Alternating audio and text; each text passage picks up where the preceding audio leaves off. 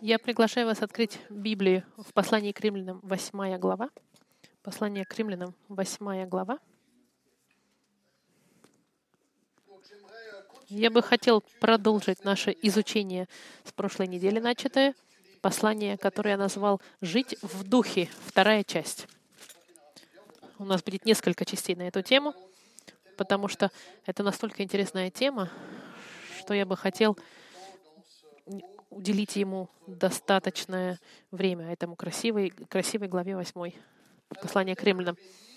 Возможно, я зачитаю вам, начиная с четвертого стиха. Четвертый стих. Послание к римлянам, восьмая глава, четвертый стих. Простите, пятый стих. Угу. Пятый стих, восьмая глава, пятый стих. «Ибо живущие по плоти о плотском помышляют, а живущие по духу о духовном. Помышления плотские — смерть, а помышления духовные — жизнь и мир. Потому что плотские помышления — вражда против Бога, ибо закону Божьему не покоряются, да и не могут. Поэтому живущие по плоти Богу угодить не могут. Но вы не по плоти живете, а по духу, если только Дух Божий живет в вас. Если же кто Духа Христова не имеет, тот и не его. А если Христос вас, то дело, тело мертво для греха, но Дух жив для праведности. Если же Дух того, кто воскресил из мертвых Иисуса, живет в вас, то воскрешивший Христа из мертвых оживит и ваши смертные тела Духом Своим, живущим в вас. Итак, братья, мы не должники плоти, чтобы жить по плоти. Ибо если живете по плоти, то умрете. А если духом умершляете дела плотские, то живы будете. Ибо все водимые Духом Божиим сыны Божьи.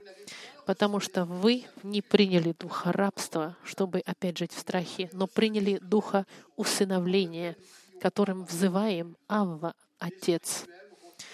Это самый Дух свидетельствует Духу нашему, что мы, Духу нашему, что мы дети Божьи. Мы остановимся здесь на сегодня.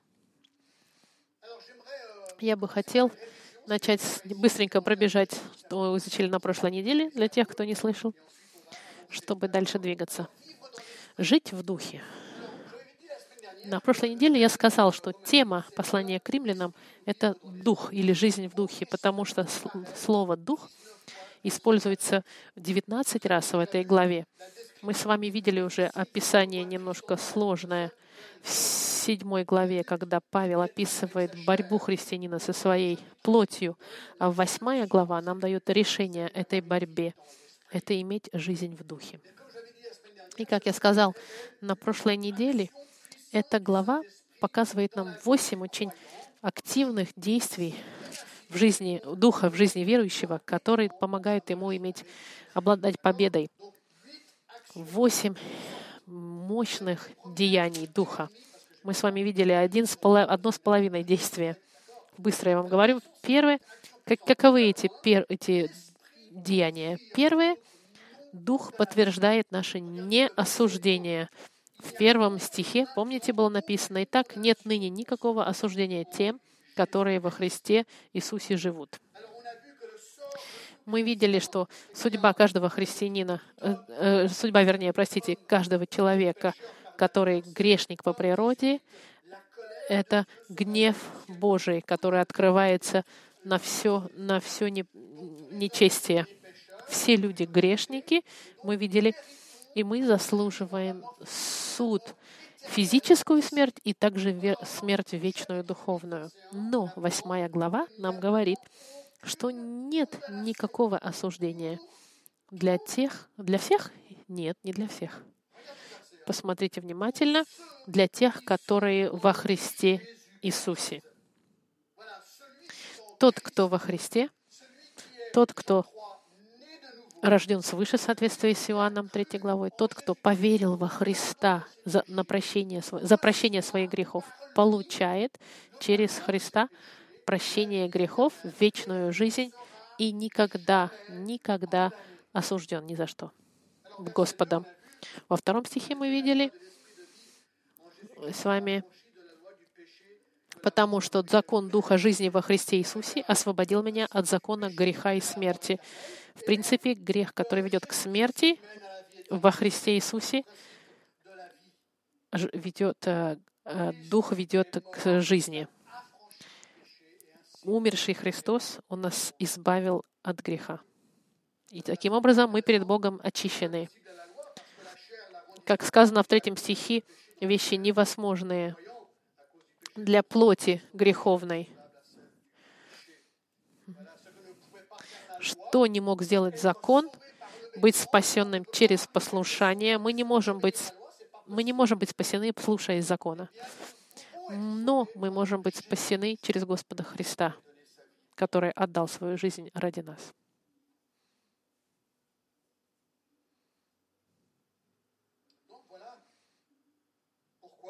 Именно поэтому этот первый пункт, он верен. Нет никакого осуждения. И Дух подтверждает наше неосуждение. Второй пункт, который мы посмотрели, что Дух меняет нашу личность.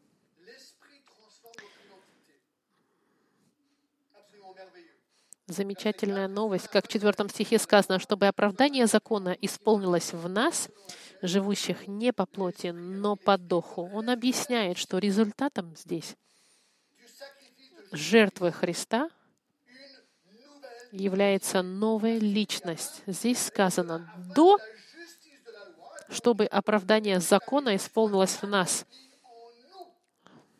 Мы, которые распяли Христа, но поверили во Него, мы объявлены освобожденными от греха через жертву Его. И мы изменены, и мы новая личность. Это незаметно, но внутри, в момент, когда вы доверяетесь Господу Христу, Он меняет вас.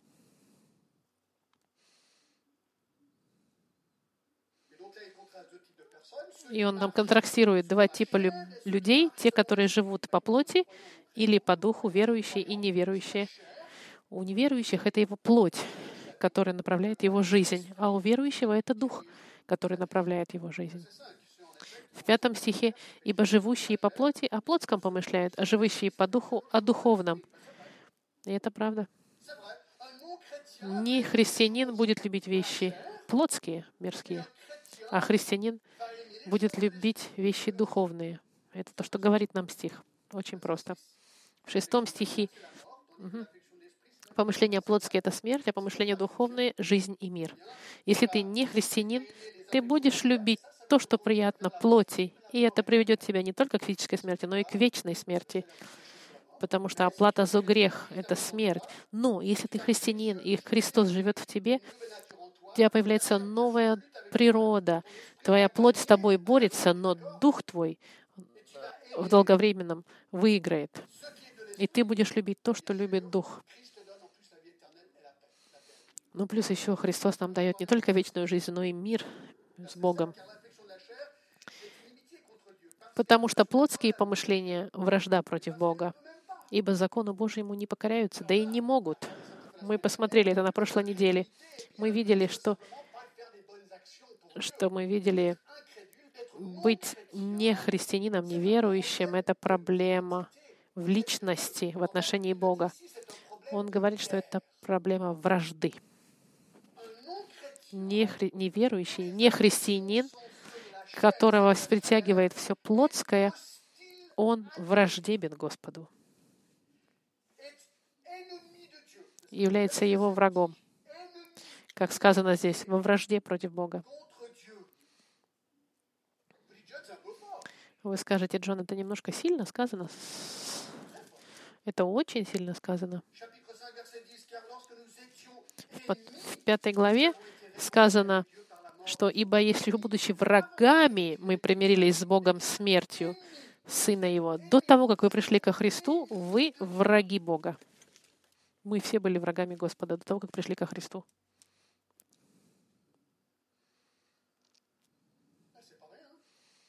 Это не, не, не мелочь.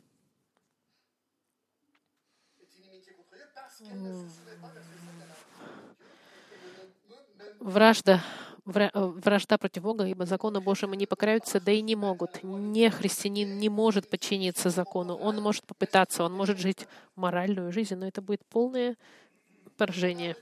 Стандарт Господа не больше и не меньше, чем его святость. А святости достигнуть своими собственными делами невозможно.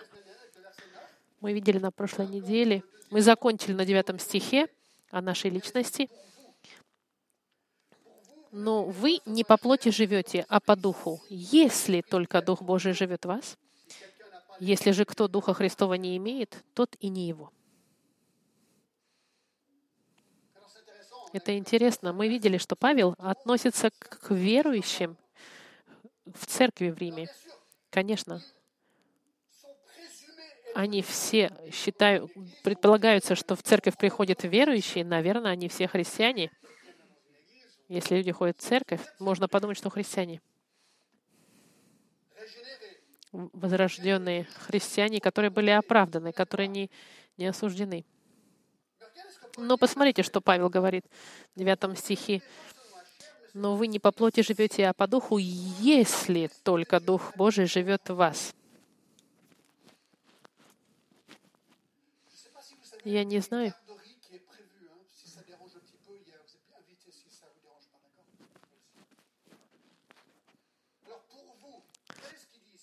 Он говорит, он напрямую обращается к людям в церкви в Риме, и он им говорит, и, и, если только Дух Божий живет в вас, он еще раз повторяет это, пытаясь показать, что настоящий христианин характеризуется тем, что Дух живет в нем. И Павел в какой-то степени он позволяет некоторые э, сомнения в нем, э, э, сеет сомнения среди них. Вот что он говорит. «Если же кто Духа Христова не имеет, тот и не его». И Павел сейчас говорит этим людям в церкви, что есть ли у вас по-настоящему Дух Христа? В какой-то степени их, он, их, он сеет им сомнения, и он говорит, хорошо говорить, что вы имеете Дух. Вопрос, имеете ли вы Духа по-настоящему? Не на словах, а на деле. И здесь это четко. Если кто-то не имеет Христа, он не его. Настоящий христианин имеет Дух Христа, который в нем живет. В первом послании к Коринфянам, в 6 главе, в 19 стихе написано, «Не знаете ли вы, что тела ваши — храм живущего в вас Святого Духа, которого имеете вы от Бога, и вы не свои? Наши тела становятся храмом Духа Святого».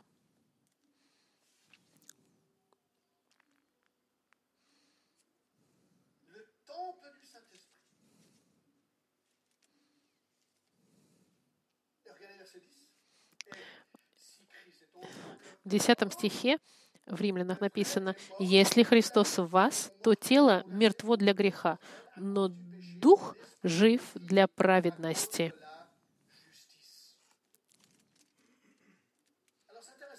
Интересно то, что в девятом стихе он говорит, Дух живет в христианине, если Христос живет в вас. И в десятом стихе он говорит, что Иисус Христос живет в каждом христианине.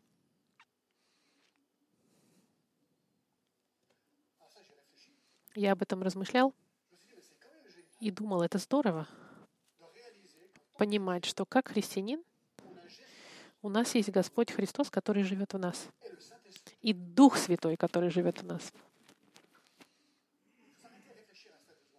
Подумайте об этом. В Галатах было сказано, что я уже не жив, я распялся с Христом и уже не живу, но живет во мне Христос а что ныне живу во плоти, то живу верой в Сына Божьего, возлюбившего меня. Если это по-настоящему правда, если по-настоящему настоящем христиане Дух Святой живет в нем, и Христос живет в нем, можно теологически думать, если это одно и то же или нет. Я беру стих за стихом. Я думал о шарике. Представьте, шарик, который надувают вы любите, когда вы были детьми, играть с надутым ша Любили, любили ли вы играть, когда из шарика воздух выходил? Но в целом шарик сделан для того, чтобы быть надутый. Если вы находитесь между надутым и ненадутым шариком, ребенок пойдет к какому шарику? К тому, который надутый, потому что в нем цель. Это очень видно в отношении шарика. Если, если этот шарик наполнен воздухом. И то же самое, если Дух Святой и Господь Христос живут во мне, не должно ли и это быть видимо? Создается впечатление, что должно быть. Я только что попытался играть на барабане, но не работало. Я попытался, э, стучал, ничего не было, не работало. Подошел ко мне э, барабанщик и сказал, Джон, нужно включить в розетку. Я сказал, окей. Я включил и заработала. Давид сказал, нужно подключить. То же самое я сказал, христианин, он подключен Господу Христу, и, он, и все будет работать хорошо, потому что в этом человеке сразу будет видно, что он отличается от мира. И именно это он нам говорит в 10 стихе. «Если Христос в вас, то тело мертво для греха, но дух, дух жив для праведности». Если же дух того, кто воскресил из мертвых Иисуса, живет в вас, то воскресивший Христа... В 11 стихе, простите. Если же Дух того, кто воскресил из мертвых Иисуса, живет в вас, то воскресивший Христа из мертвых оживит и ваши смертные тела Духом Святым, живущим в вас. Он говорит, не только будут видимые эффекты в нашей жизни, но христианин в своей новой личности, он будет говорить, да, однажды мое тело, с которым я борюсь, однажды мое тело будет изменено полностью, потому что тот же Дух, который воскресил из мертвых Иисуса, помните, что Он воскресен? Он живет в вас, то воскресивший Христа из мертвых оживит и ваши смертные тела Духом Своим. Когда я умру, если только Христос не придет до того, как я умру, но как, если, если не случится, то когда я умру, мое тело будет воскрешено и изменено Давайте пойдем с вами в послание к Коринфянам, и это увидим. Первое послание к Коринфянам, 15 глава, 40 стих. Есть тела небесные и тела земные, но иная слава небесных, иная земных. Видите, у нас сейчас тела земные, а однажды они будут нас небесные. В 42 стихе. «Так и при воскрешении мертвых сеется в тлении, да, когда я умираю, я умираю, мое тело становится прахом.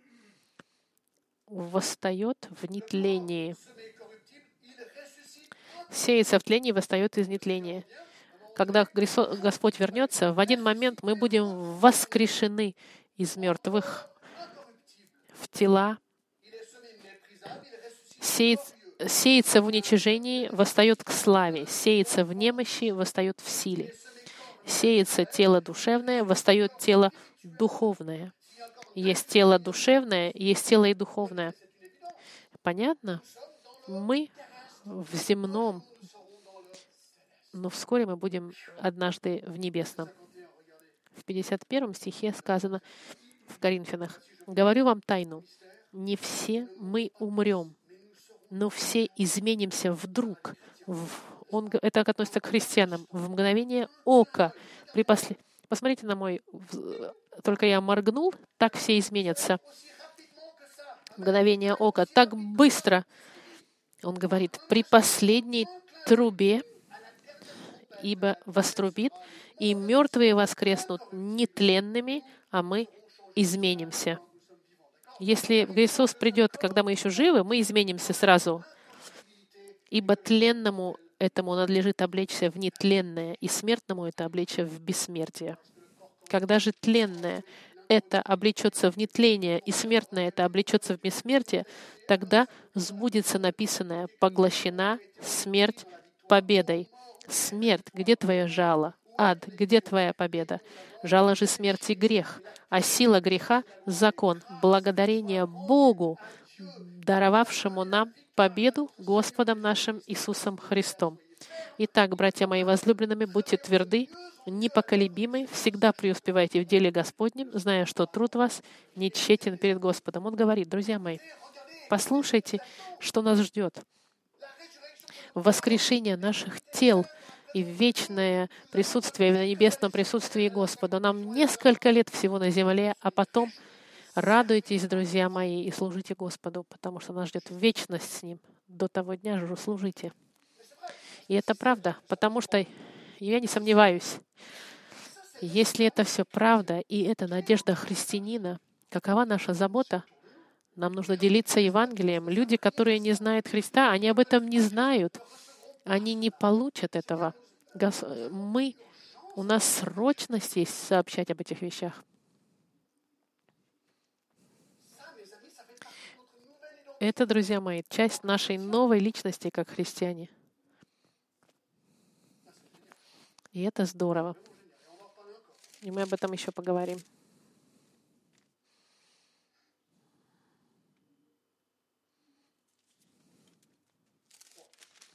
Третье. Мы видели, что Дух подтверждает наше неосуждение. Второе, мы видели, что меняет нашу личность. И третье, Дух побеждает над нашей плотью. Мы возвращаемся в детали видимых изменений, которые должны быть через Духа и Христа, который живет в нас. И это логическое. Если христианин имеет новую личность, если он наполнен Духом Святым, который воскресил Христа из мертвых, и если Христос живет в нем, и тело его скоро будет прославлено в воскрешении через силу Духа, это самая сила, не должна ли она проявляться в, теле, в земной жизни тогда? Несмотря на нашу плоть, несмотря на конфликт, который у нас постоянно идет между плотью и духом. Посмотрите 12 стих. Я так люблю, когда он говорит, «Итак, итак, братья, итак, братья, мы не должники плоти, 12 стих 8 главы, чтобы жить по плоти. Ибо если живете во плоти, то умрете, а если духом умершляете дела плотские, то живы будете. Ибо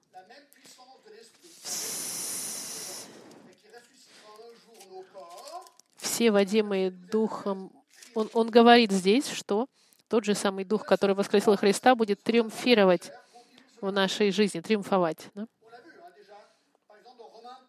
Мы видели в шестой главе к римлянам было сказано, Павел сказал, что мы умерли для греха, как же нам жить в нем? Неужели не знаете, что мы, все мы, крестившиеся во Христа Иисуса, в смерть Его крестились? Мы, мы мертвы силе греха, она была в нас разбита через смерть Христа. И у нас новая личность. Дальше. Дальше он еще говорит в 17 стихе, «Благодарение Богу, что вы, быв прежде рабами греха, от сердца стали послушны тому образу учения, потому что у вас новое сердце, которому предали себя.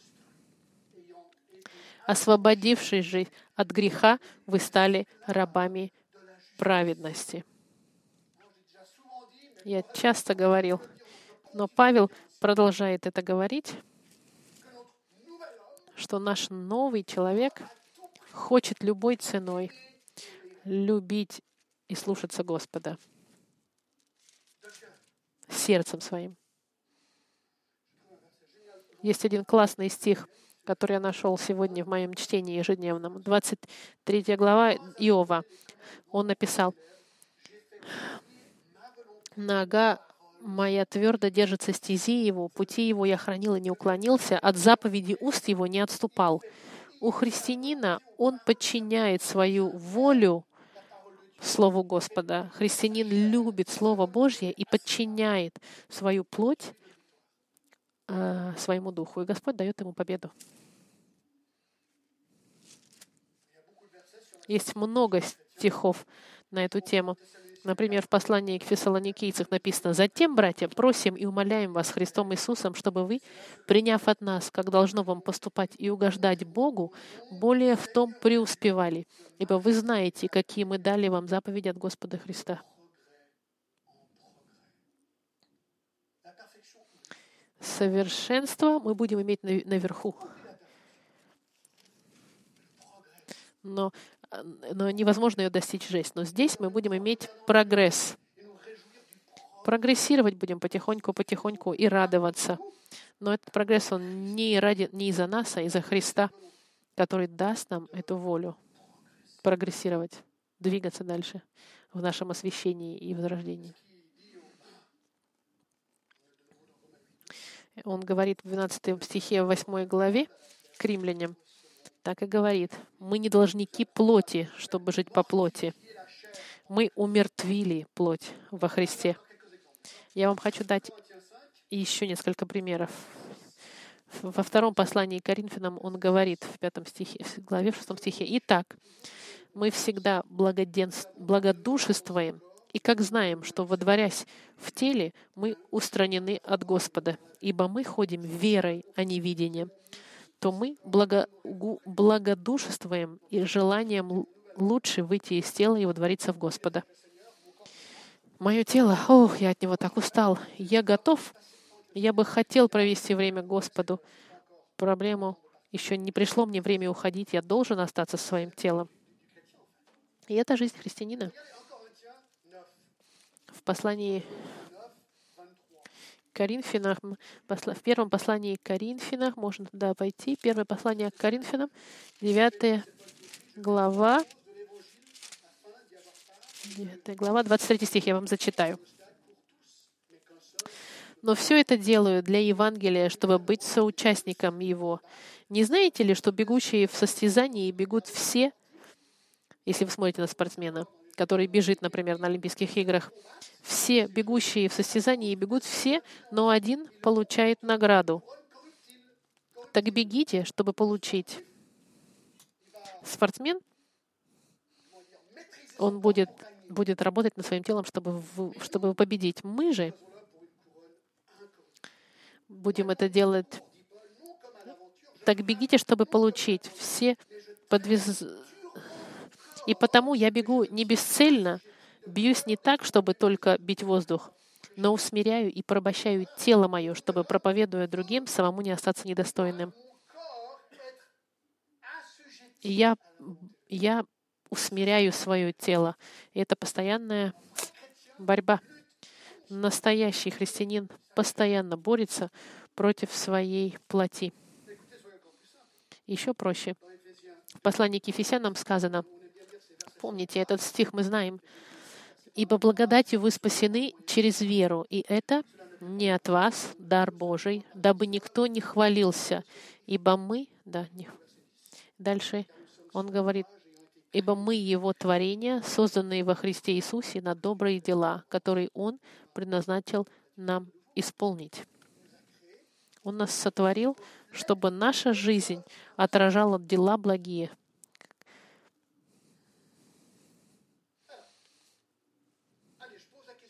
Я задаю сложный вопрос. Что же тогда, если человек говорит, что он христианин, а живет во грехе постоянном, что тогда? И не видно у него прогресса. Этот человек предпочитает грешить. И задаешься вопросом и думаешь, он христианин или нет. Ты говоришь, что ты христианин, но в жизни твоей ты предпочитаешь грех. Что с таким? Я дам вам ответ от Иоанна.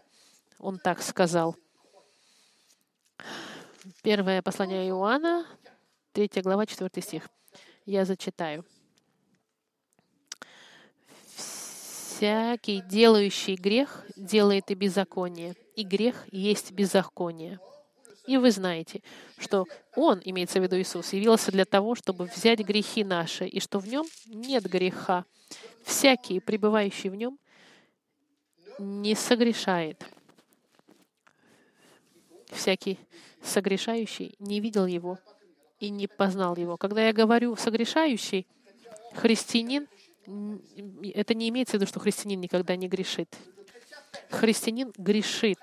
Слово здесь согрешающий и говорит о, о, о, о привычном, постоянном грехе. Если он все время грешит,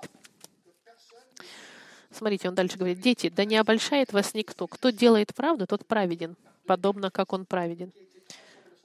Кто был изменен Христом, он будет правду провозглашать. Кто делает грех, тот от дьявола, потому что сначала дьявол согрешил. Для этого и явился Сын Божий, чтобы разрушить дела дьявола. Всякий, рожденный от Бога, не делает греха,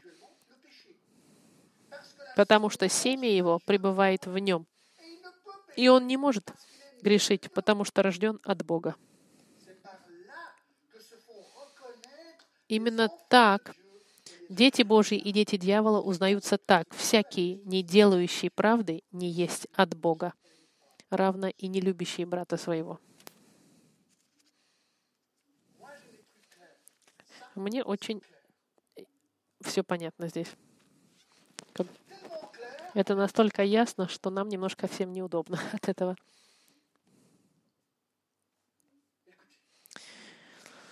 Если Дух Святой живет в нас, и если Иисус Христос живет в нас, должен же быть видимый результат в нашей жизни. Это логично и очевидно, что Бог Вселенной в моем маленьком сердце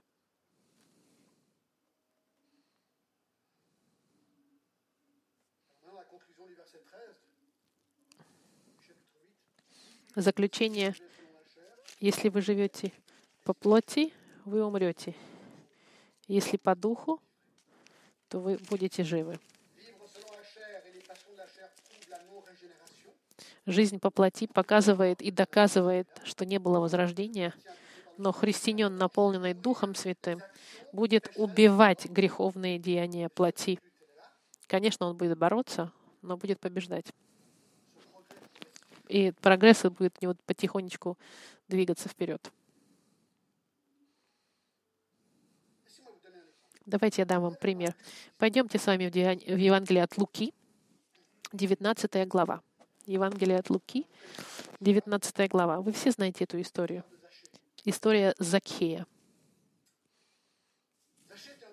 Закхей был общественный Э, это был сборщик налогов, предатель, в принципе, для евреев. Он собирал еврей, который собирает налоги с евреев для римлян, это был предатель. Иисус вошел в Иерихон и приходит в него. И вот некто по имени Закхей, начальник мытарей, человек богатый, пытался увидеть Иисуса. Кто он?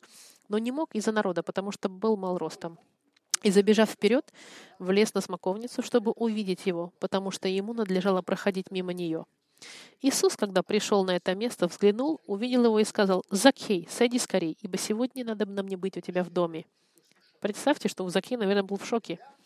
Иисус подходит и по имени зовет его. «Закхей, я у тебя сегодня ужинаю». И он поспешно сошел и принял его с радостью. И все,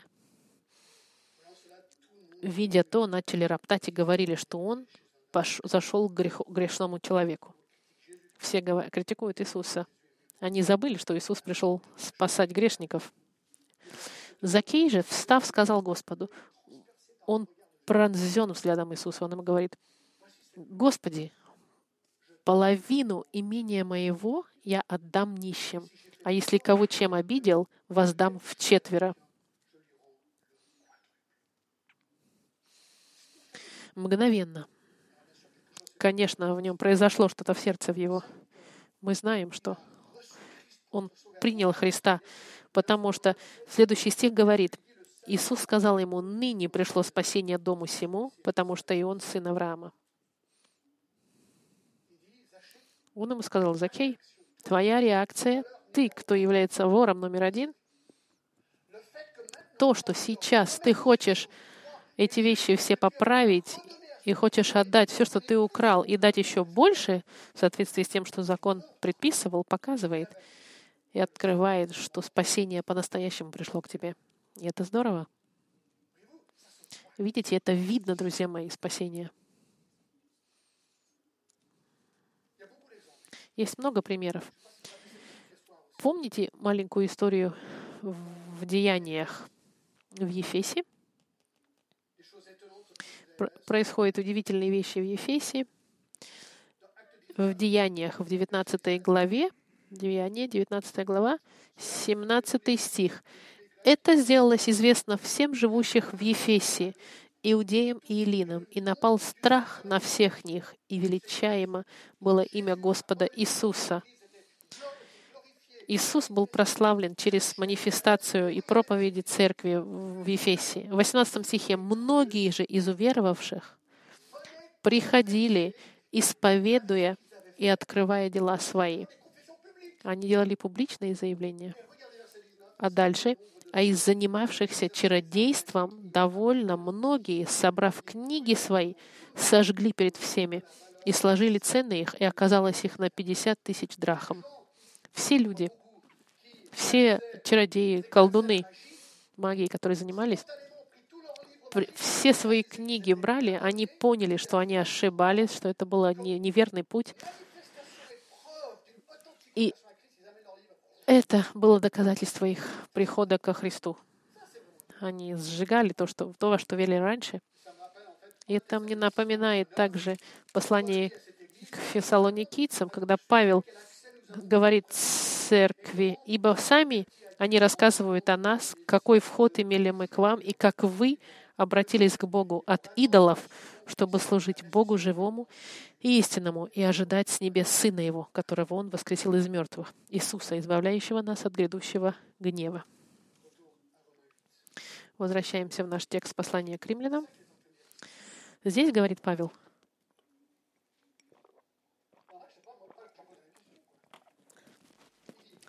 Он задает вопросы. И если он говорит, если у кого-то нет Духа Христа, он ему не принадлежит. Если Дух живет в вас, задайтесь каждым себе вопросом, живет ли в тебе Дух Христа. Второй вопрос. Христос живет ли в тебе? Если вы ответите «да», Можете не поднимать, конечно, руки, но видно ли, что Христос живет в вас? Видно ли это со стороны? Люди вокруг вас, которые вас хорошо знают, видят ли они эти изменения, которые Иисус у вас сделал? Если нет, задайтесь вопросом, являетесь ли христианином. Это не грех, это хороший вопрос, который нужно задать. Я не пытаюсь у вас большие сомнения посеять, но я хочу в вас все-таки посеять сомнения небольшое, чтобы вы задумались, потому что вопрос этот очень важен.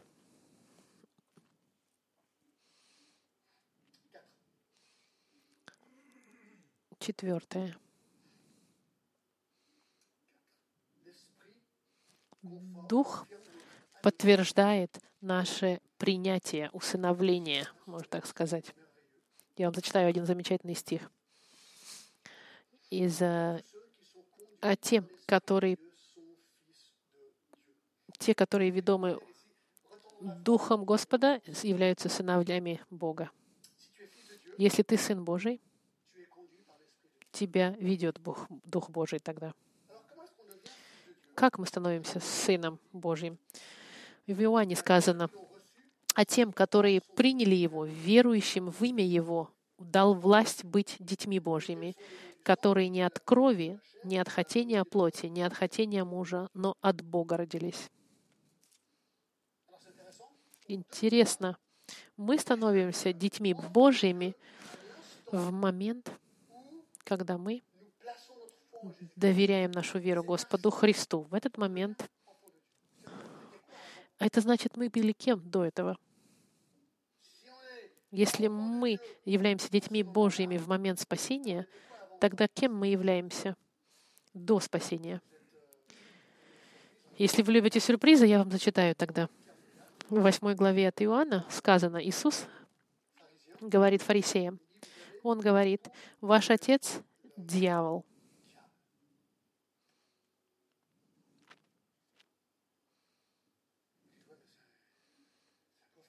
Немножко кажется, что это сильно. Может быть, это для них. Но мы только с вами зачитали в этой Иоанне, что тот, кто не в, не в Боге, он не практикует грех, потому что семя его в нем, потому что он рожден свыше. И таким образом отличаются дети Бога от детей от дьявола.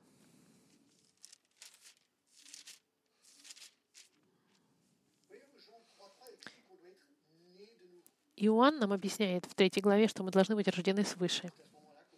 И в этот момент мы становимся детем Господа. Это значит, что ни верующий, ни христианин не может быть ведом Духом. Он не является Сыном Божьим, Детем Божьим, и в нем Духа нет, Господа. Он относится, он является ребенком дьявола, и он ведом своей плотью.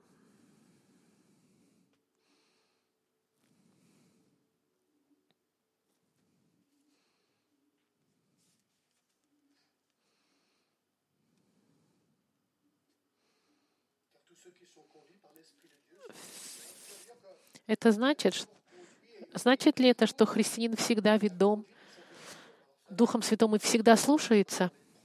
Я думаю, что, конечно, нет. Всегда ли мы ведомы Духом? Конечно, Дух нас ведет, но, к сожалению, есть стихи, как в Ефесянах, где сказано «не печальте Духа Святого». Вы можете его опечалить. Христиане могут совершать глупые ошибки. В Галатах сказано, идите по духам, и тогда вы не будете исполнять волю плоти.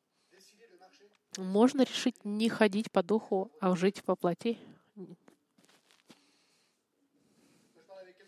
Я говорил не, недавно с несколькими людьми, которые мне говорили, что когда они от, от, отходят от Господа, им становится, они боятся Библии.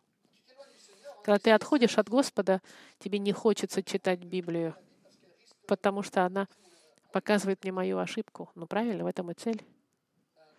Христианинам очень-очень легко позволить себе иногда отойти в сторону и, и, и отходить от... И не хочет тогда читать Библию, потому что Библия указывает ему на его ошибку. Нужно очень хорошо понять жизнь христианина христианин может, может быть застан в момент под, глупого падения в грех. И если с ваш, люди, если вас люди будут судить по вашей ошибке, они могут сказать, но нет, он не может быть христианином. Это может произойти с каждым из нас. Подскользнуться, упасть в грех. Нет, идея, чтобы оценить жизнь, это как видео. Э, надо на долгую дистанцию посмотреть видео от начала и до конца, чтобы увидеть тенденцию в жизни человека.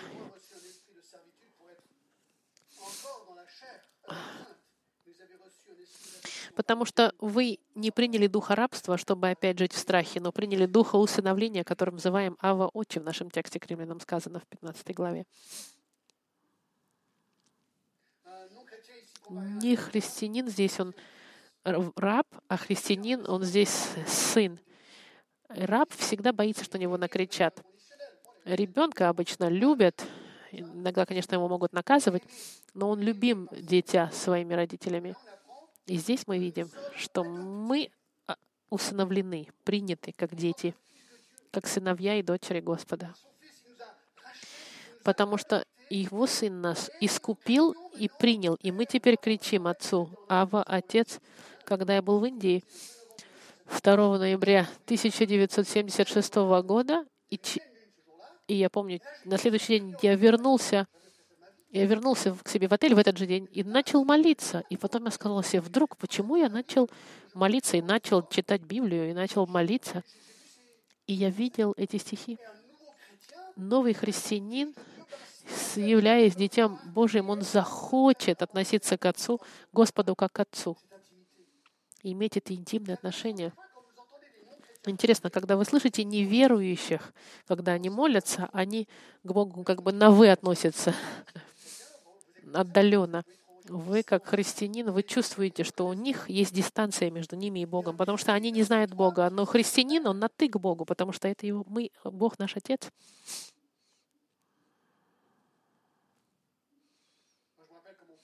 Я помню, что мой, э, мой отец моей жены, когда пришел к Господу, ему было 90 или 85-90 лет, и помню, после его спасения, когда мы были у него, и когда ему нужно было вставать с его, он, он больной очень был уже, и он вставал, он говорил по-английски и с усилием вставал, и он говорил «Спасибо, Иисус! Спасибо, Иисус! Спасибо, Иисус! Спасибо, Иисус!» Все время шел с усилием и говорил «Спасибо, Иисус!» Нам это было смешно, но именно в его сердце оно было близко к Иисусу, и он ему говорил, спасибо, Иисус, что я, даже если плохо, но могу ходить.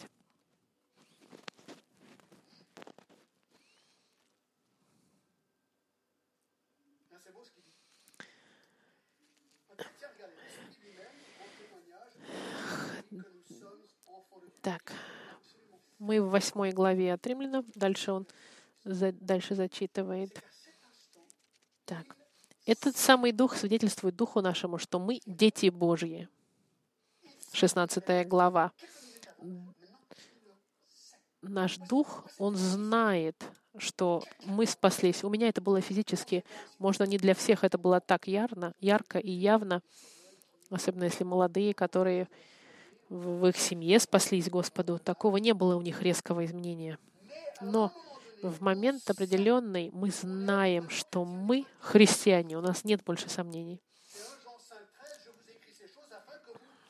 Послание к Иоанну, он скажет, я написал вам это, чтобы вы знали и имели жизнь вечную. Я своим друзьям говорю, если когда я умру, у меня нет ни одного сомнения, я иду в рай, и они мне говорят, ну ты вообще совсем, что ли? Как ты можешь это знать? Как ты можешь это знать? А я знаю, потому что Иоанн написал, это написал вам верующим во имя Сына Божьего, чтобы вы знали, что мы, веруя в Сына Божьего, будете иметь жизнь вечную. Дух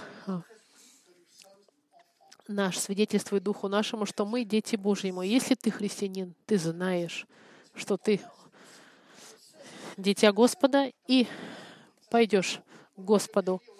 И нам хочется доказать и говорить, что я знаю Христа. Тебе могут люди сказать, нет, ты с ума сошел. Нет, я знаю.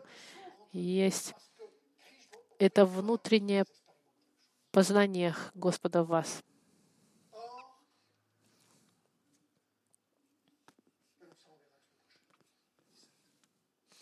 И 17 стих мы увидим на следующей неделе.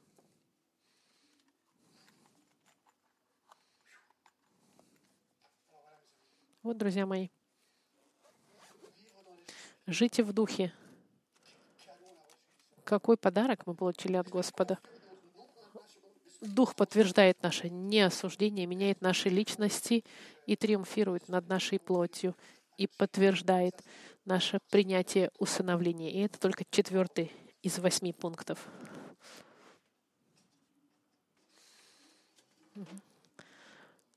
Теперь мы помолимся.